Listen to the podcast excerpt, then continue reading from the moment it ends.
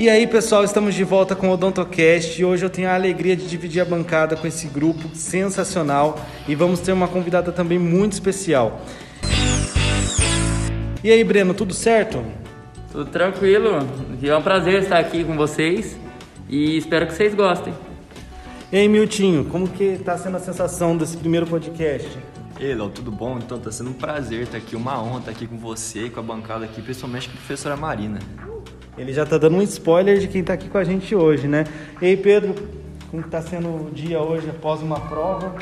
Pô, hoje o dia tá excelente, ainda mais depois de uma prova da nossa queridíssima professora Marina.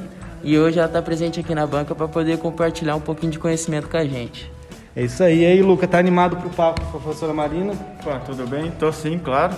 Isso aí, como o pessoal já deu um spoiler, estamos aqui hoje com a professora doutora Marina Giacomini, nossa professora de dentística, para tirar dúvidas aí do pessoal sobre essa matéria tão interessante que enche os olhos de muitas pessoas por aí, né? Que a gente vê um crescimento extremamente grande em dentística.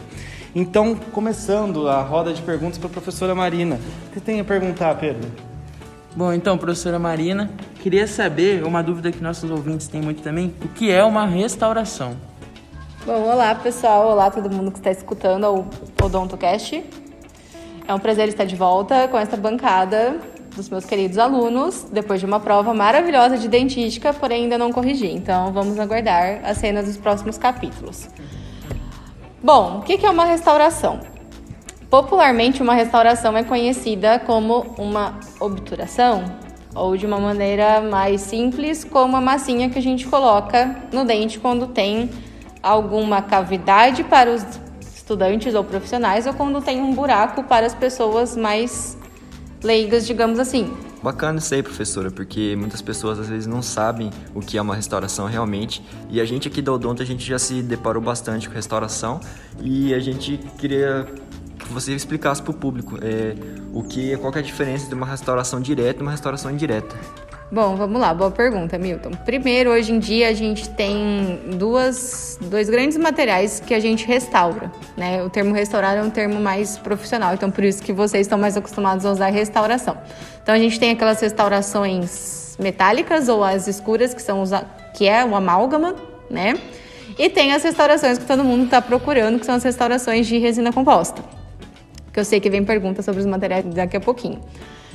E o que são restaurações diretas? Restaurações diretas são aquelas feitas diretamente na boca, ou seja, que, o que, que é isso? É o que vocês veem hoje em alta, principalmente nas redes sociais, que são as lentes de resina feitas diretamente na boca, que não envolve nenhum trabalho de um protético, nenhuma etapa de cimentação.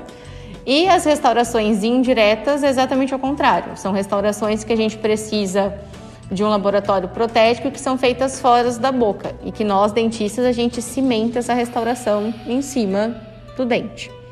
Então acredito que seja essa principalmente a, principalmente a principal diferença, que bela frase, tá? Mas entre uma restauração direta e indireta. Muito interessante isso aí o que você acabou de falar, professora. E agora eu gostaria de saber um pouco sobre a diferença entre a resina composta e a amálgama. Bom, o amálgama é um material escuro, é um material prata que muito dos pais de vocês devem ter na boca. Acredito que ninguém que esteja aqui hoje nesta bancada tenha amálgama em boca, nem eu mesmo tenho. E é a principal restauração que os pacientes procuram a troca da restauração pela restauração de resina, que é a massinha branca, que é o material branco que a gente tem hoje em dia. E como eu perguntei na prova, logo, logo há umas duas horas atrás, a principal diferença é a adesividade. A resina é um material adesivo e o amálgama é um material não adesivo. Então, tudo isso leva a consequências de preparo, né, que foi uma das principais evoluções da odontologia. Então, hoje a gente fala muito em odontologia de mínima intervenção, a gente fala muito em odontologia é, conservadora. Né? O que, que isso quer dizer? O amálgama eu precisava desgastar mais o dente para conseguir com que o amálgama ficasse dentro da cavidade, o que já não acontece com a resina, porque como a resina ela é um material adesivo, o que é um material adesivo que eu também não falei? Ele cola no dente, tá? Então, se ele é um material adesivo, eu consigo ter cavidades extremamente pequenas que ele adere, que ele cola no dente, e aí eu consigo ter uma odontologia de mínima intervenção ou uma odontologia de abordagem conservadora. Professora, ainda falando sobre materiais, é, alguns pacientes, eles colocam uma restauração provisória, né? Geralmente com ionômero, e às vezes acabam deixando lá, né? Acontece muito isso, de deixar a restauração provisória. E eu já vi algumas discussões a respeito do ionômero ser visto é, como provisório ou permanente. E aí, o ionômero de vidro, ele pode ser usado como permanente. Eu vejo principalmente no SUS, né, no sistema público de saúde, sendo usado. Então, como que a gente pode enxergar o ionômero nessa questão, professora? Excelente pergunta, Léo. Eu não tinha falado do ionômero porque o ionômero é um material. Eu sou fã do ionômero, já começo dizendo aí, tá? O ionômero, ele é um material extremamente versátil, tá? E que depende da sua indicação, ele pode ser como restaurador provisório ou como restaurador permanente. E hoje em dia a gente tem um desenvolvimento muito grande de pesquisas sobre o ionômero de vidro para aumentar as suas propriedades, para melhorar as suas propriedades, melhor dizendo. Então a gente tem restaurações permanentes com ionômero de vidro. Vou dar um exemplo aqui de casos. Lesão cervical não cariosa, como a bifração, a abrasão, que a gente faz a restauração definitiva com cimento de ionômero de vidro modificado por resina. Então, esse é um caso de restauração definitiva. A gente tem, por exemplo, selantes, que tem os selantes ionoméricos, né? A gente tem inúmeras indicações para restaurações definitivas e para restaurações provisórias. Então, por exemplo, finalizei um tratamento endodôntico, eu selo com cimento de ionômero de vidro restaurador. Nesse caso, poderia ser, por exemplo, um cimento de ionômero de vidro químico, que tem um custo mais baixo, porque é uma restauração provisória, que depois eu vou remover para fazer uma restauração definitiva. Tá? Então, tem múltiplas indicações. O tratamento restaurador traumático, que chama RT, que é quando o paciente tem múltiplas lesões de cárie, a gente tira aquele tecido cariado mais amolecido e, e sela tudo com ionômero para remover, para tirar aquele paciente daquela situação de, de lesões de cárie aguda. Então depende tudo da sua indicação, mas se for de ionômero, maravilhoso, ele tem a sua indicação para ambos os casos. Ah, então professora, então para fechar, fala um pouco sobre o sucesso clínico das, das resinas e o tempo de duração. Bom, para finalizar então, que é uma, eu falo que é a pergunta do milhão, né? Quanto tempo dura uma restauração de resina?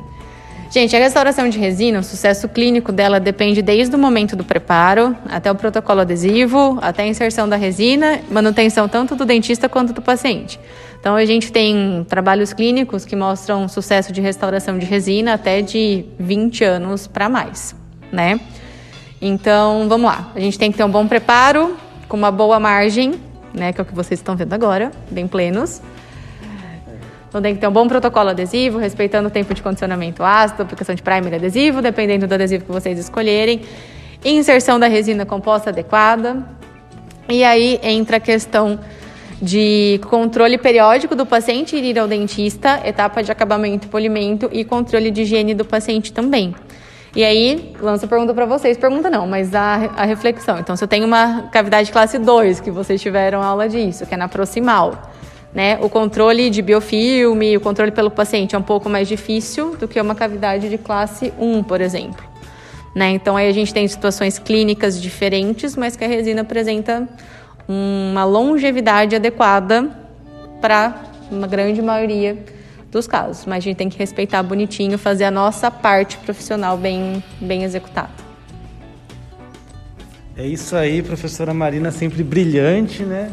Nasceu para brilhar mesmo nossa blogueira aqui da Odonto. E muito obrigado, professora, pela sua participação aqui.